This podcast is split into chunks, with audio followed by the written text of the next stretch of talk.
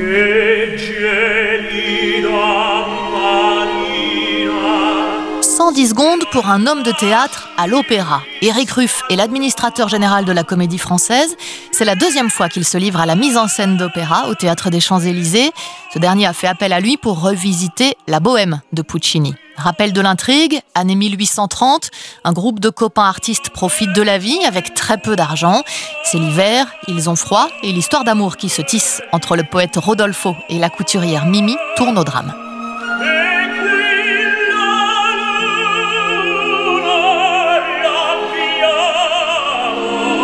La bohème, si on regarde dans le dictionnaire, c'est avant tout la capacité généralement estudiantine à, à faire une fête d'une contrainte. On est capable de ne pas avoir d'argent et avec le peu qu'on a d'en faire une espèce d'orgie absolument dingue parce que la camaraderie, l'humour, la capacité à inventer.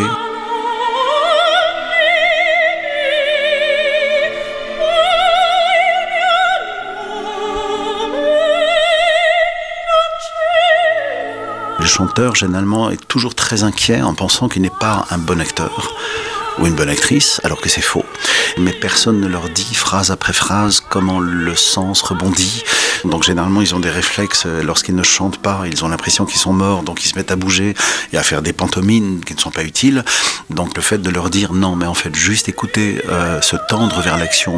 Ils sont toujours très gourmands d'avoir des gens de théâtre parce que dans la direction d'acteurs, qui est un peu notre métier à nous, ils trouvent une matière très rassurante pour eux.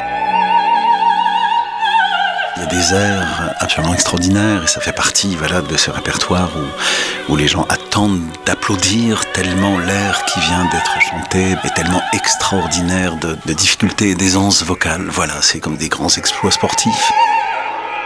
La Bohème de Puccini, c'est au théâtre des Champs-Élysées à Paris jusqu'au 24 juin. Le spectacle tournera ensuite à Angers, Nantes et Saint-Étienne.